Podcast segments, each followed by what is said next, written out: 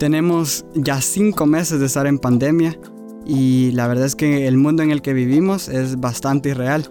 Y con irreal me refiero a que eh, es, es bien raro y bien difícil a este tiempo en el que estamos viviendo, ya que no podemos ir a las velas de las personas que han fallecido, no podemos hablar tranquilamente con nuestros compañeros de trabajo o en mi caso mis compañeros de la escuela.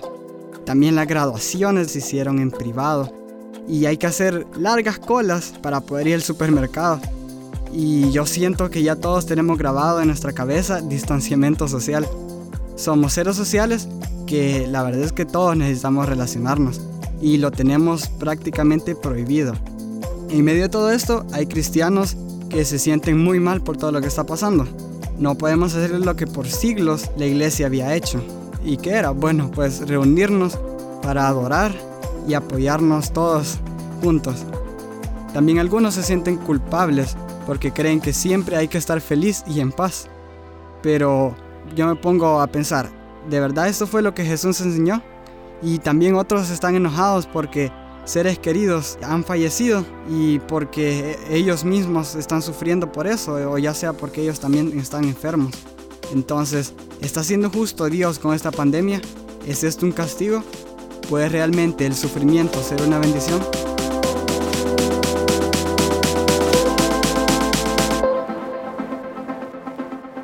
Hola, soy Gerardo. Y yo, Kevin, y estás escuchando Ofélimos.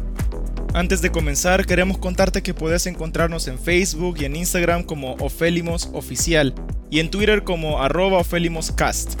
Además, ahora puedes escucharnos en Google Podcast, Spotify, Apple Podcast o tu aplicación de podcast favorito, para no perderte ningún nuevo capítulo y poder sugerir temas para nuestro podcast.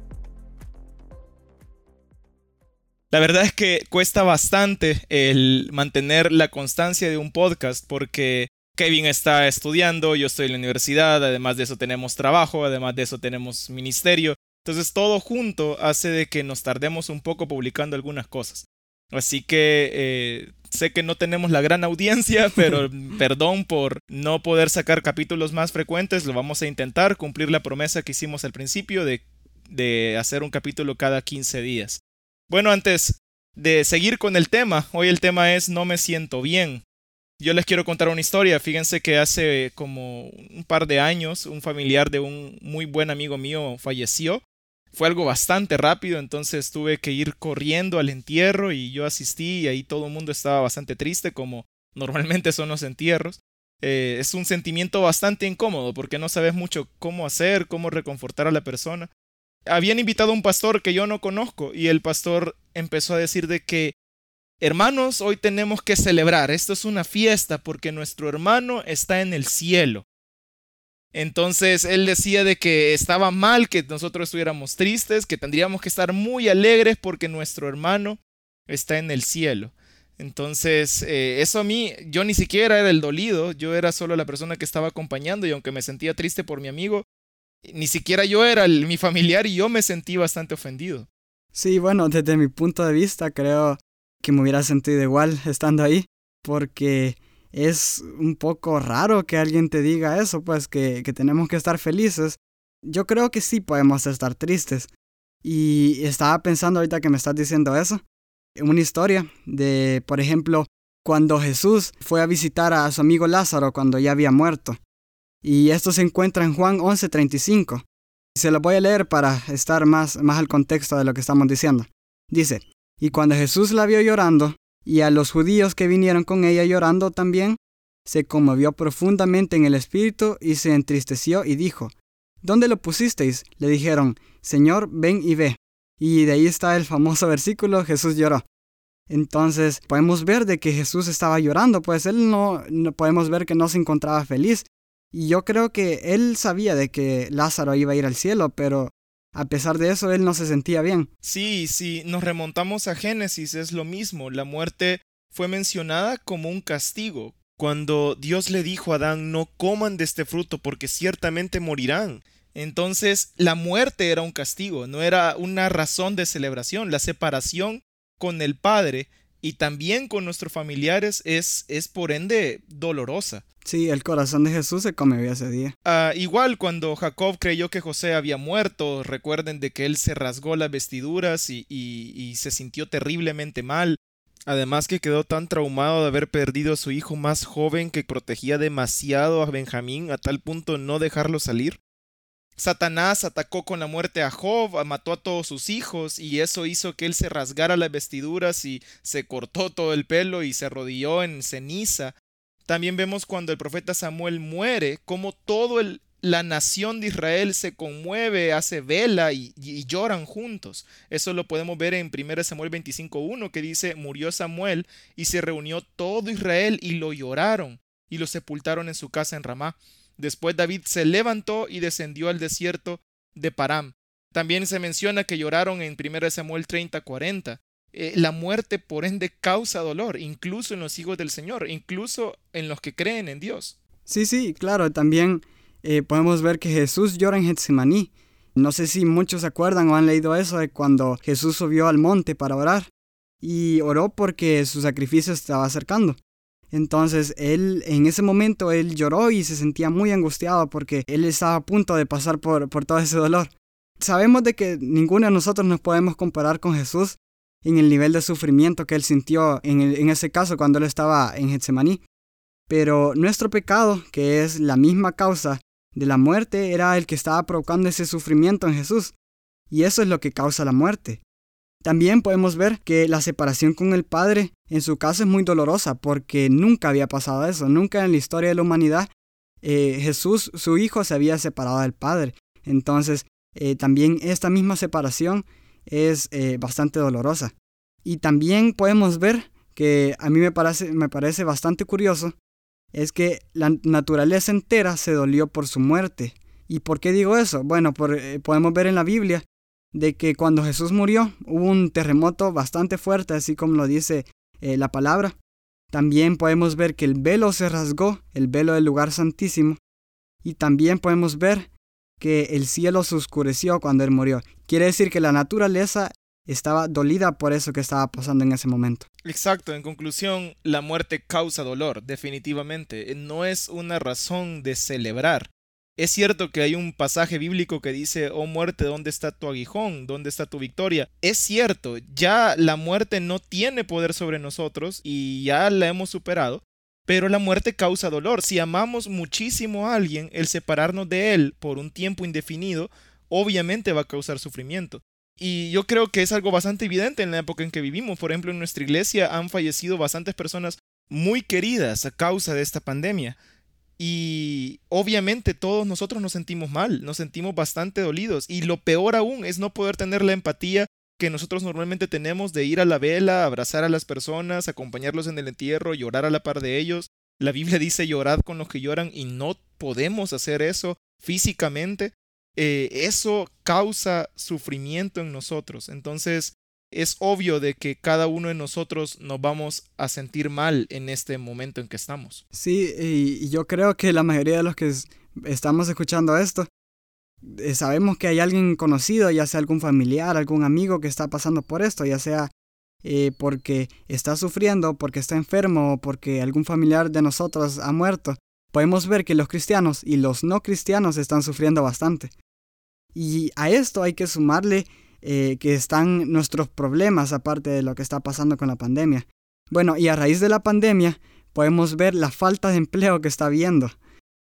Eh, yo conozco a varias personas que se han quedado sin trabajo, pues que esta situación eh, está siendo bastante complicada y, y, y este es otro de los problemas, aparte del sufrimiento que estamos pasando por alguna muerte de algún ser querido. Y bueno, en mi caso, quizás sería el problema en los estudios, ya sea porque es mi primera vez recibiendo clases en línea, nunca antes lo había recibido. Y por ende esto trae bastantes problemas, ya sea de, de, que a veces la conexión o tal vez en mi caso que es que me cuesta concentrarme bastante y aprender. Y aparte de eso hay que sumarle eh, los problemas familiares porque nunca habíamos estado tanto tiempo juntos. Y quizás por estos mismos problemas y por todo esto que está pasando que no podemos reunirnos ni salir de nuestras casas y, todo esto sumado, creo que nosotros nos sentimos solos. Yo en mi caso, yo me he sentido solo. Y yo creo que todos estos problemas unidos eh, nos llevan a la depresión. Y algunos de los problemas que algunos de ustedes que tal vez nos esté escuchando es que ha llegado a sentirse depresivo, ha llegado a sentirse mal. Y es, es bastante difícil estar viviendo con esto. Sí, y yo sé que podría ser hasta sonar un cliché el tema de la depresión y no es precisamente el tema que vamos a tocar, pero lo difícil puede ser que algunos pastores, maestros, líderes estén enseñando que en medio de las dificultades los cristianos están obligados a sentirse felices. O esto demostraría una falta de confianza en Dios, pero esto no pareciera que está en la Biblia. Sí, bueno, vemos una contradicción en Juan 16:33, que es donde Jesús estaba explicando lo que sucedería cuando lo atrapen. Y dice así, estas cosas os he hablado, para que en mí tengáis paz. En el mundo tendréis aflicción, pero confiad que yo he vencido al mundo. Jesús no dijo que iba a sufrir, Jesús dijo que íbamos a sufrir todos nosotros. Y por culpa de la maldición del pecado es que iba a pasar todo esto. Y aunque confiemos en el Señor, habrán tiempos en los que nos sentiremos tristes y yo creo que esto es totalmente aceptable. Es más, ahí está diciendo que es totalmente aceptable el, el, sentirse afligidos, el sentirse tristes. Exacto, y yo sé que mm, pronto vamos a hablar más de ese tema, pero en ese versículo es bastante claro el futuro de la respuesta. Dice, van a tener aflicción, pero confiad. Además de que tenemos que tener en mente algunas personas en la Biblia que tuvieron aflicción y no precisamente por eso pecaron. Tenemos el ejemplo de, de Job, por ejemplo, que él sufrió mucho y aún así la Biblia dice que él no pecó. Sí tenía áreas en su vida que debía de reparar, pero su sufrimiento, su tristeza, su depresión en el momento en que estaba no fue un pecado.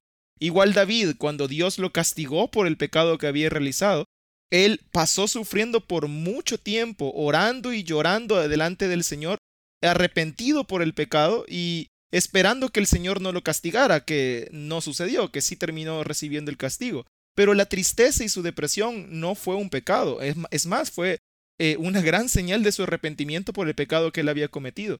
Elías fue otra persona que él sufrió demasiado por su posición como profeta, y aunque tenía un pensamiento erróneo, su decisión de sentirse triste y deprimido un momento no fue un pecado y es más, Dios llegó a reconfortarlo. Igual Jeremías, él tenía una gran tarea de predicar dolor y sufrimiento delante de su propio país y eso mismo a él le causaba dolor y sufrimiento porque tenía que predicar juicio.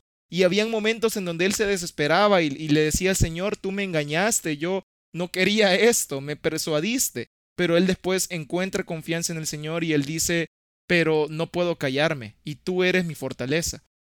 Igual Pablo, Pablo creo que ha sido una de las personas que más ha sufrido en la Biblia, aparte de Jesús, obviamente.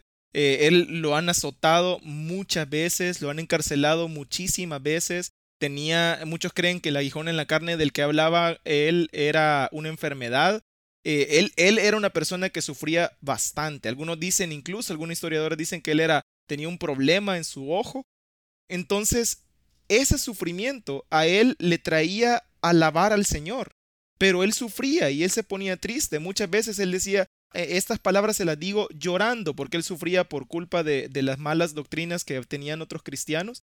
Y por lo tanto, la Biblia muestra la realidad de que los humanos vamos a sentir tristeza, nos vamos a deprimir, vamos a sufrir en ciertas etapas de nuestra vida. Correcto, yo creo que la diferencia de cada uno de ellos aquí es cómo reaccionaron en el sufrimiento.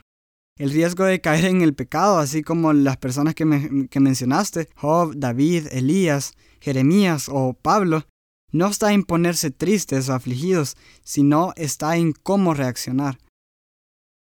Exacto, el detalle es cómo respondemos a la aflicción, como acabo de decir en el versículo anterior.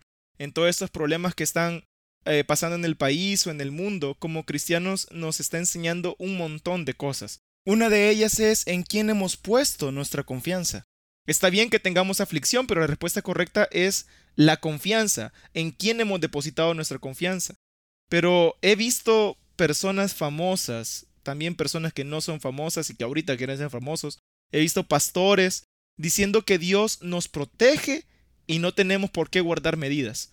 Pastor que dice, no, no, no, yo necesito reunirme con mi iglesia y no me importan las medidas. Yo incluso escuché de un pastor de aquí del país que él decía, no, yo creo que cuando debamos de reunirnos no tenemos por qué poner personas sirviendo en protocolos de limpieza, porque ellos se van a perder la, la, palabra del Señor y ellos no van a poder servir en esos ministerios. Ellos enseñan de que toda esta respuesta de a mí no me importan las medidas sanitarias, yo confío en el Señor, así que voy a hacer lo que yo a mí bien me venga en gana y voy a volver a abrir mi iglesia como si nada.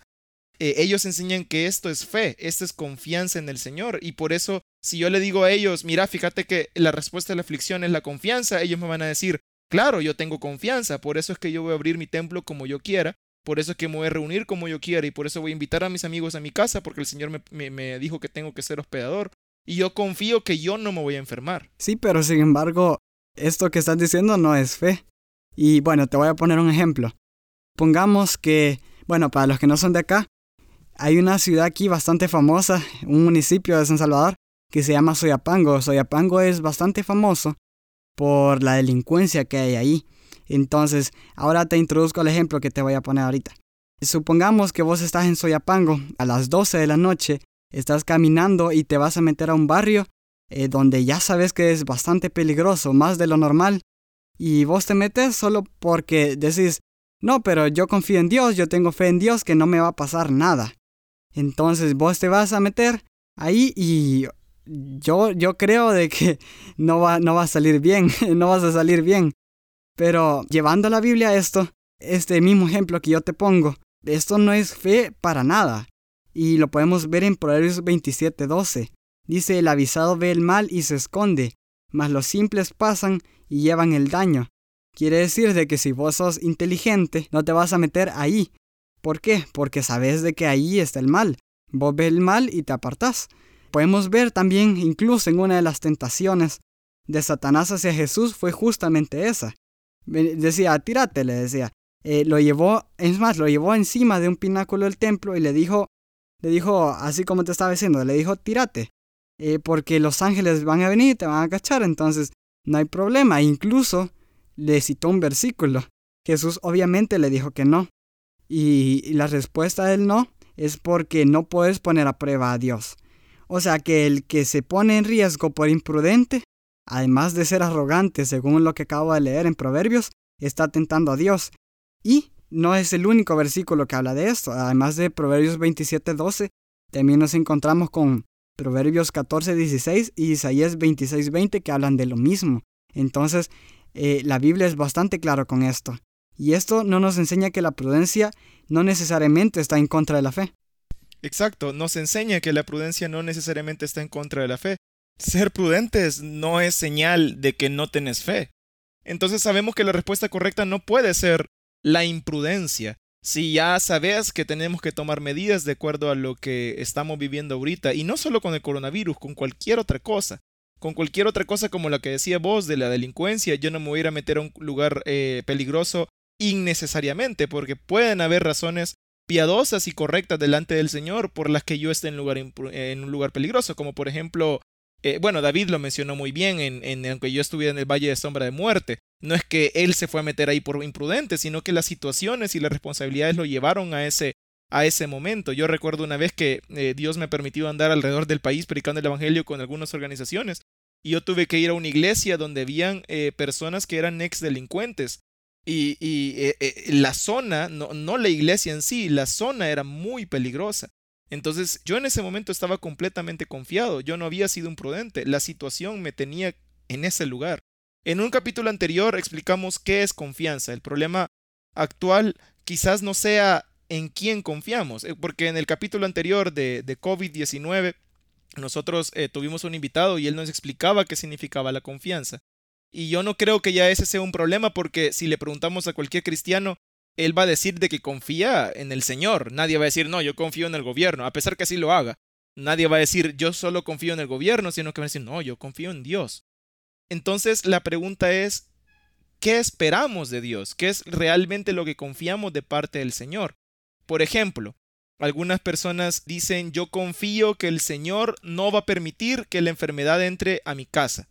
Eso no necesariamente es cierto, porque puede llegar a suceder. Y por más fe que tengas, si está en el plan del Señor que te contagies, va a suceder.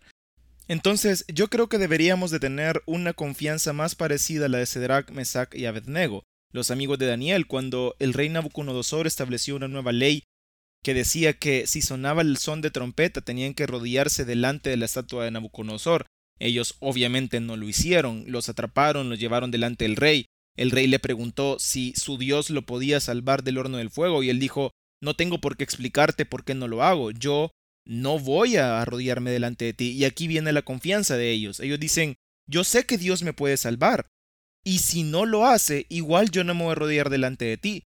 Entonces ellos confiaban plenamente en la voluntad del Señor. Ellos sabían que el Señor tenía el poder de protegerlos del horno del fuego, pero sabían también que en el momento el Señor podría haber decidido que ese sea el último momento de vida de ellos.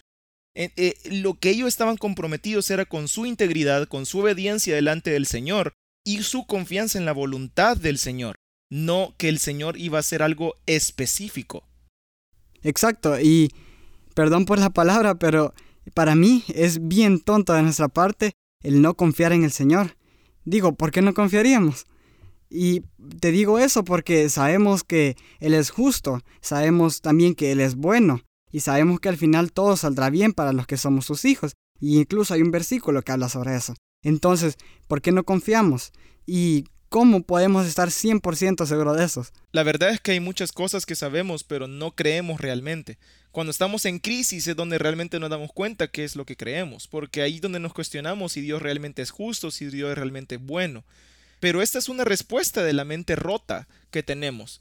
Porque si Dios no es justo, si Dios no es bueno, ¿quién define la justicia y la bondad? Y ese es un problema filosófico bastante grande que obviamente no nos vamos a meter, pero como cristianos que creemos de que el fundamento de la justicia y la bondad es Dios, yo no puedo venir un día y decir, bueno, Señor, voy a juzgarte y voy a ver si te repruebo o te apruebo como justicia. Porque entonces, ¿quién es el estándar de la justicia? Soy yo. Entonces, muchas veces nosotros no confiamos en el Señor porque hemos puesto a juicio al Señor y en nuestro juicio nosotros hemos dicho, no, Señor, tú no eres justo, tú no eres bueno. Yo sé que lo sos, pero no creo que lo sos, porque yo no veo esto justo. ¿Basado en qué? En mi estándar. Algo necesario para Confiar en el Señor realmente es conocerlo cada vez más, y esto solamente se puede lograr por medio de la palabra y la oración.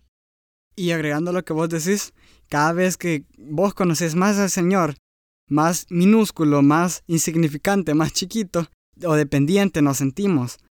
Así como Job, cuando Dios le dio un vistazo de todo lo que él está en control.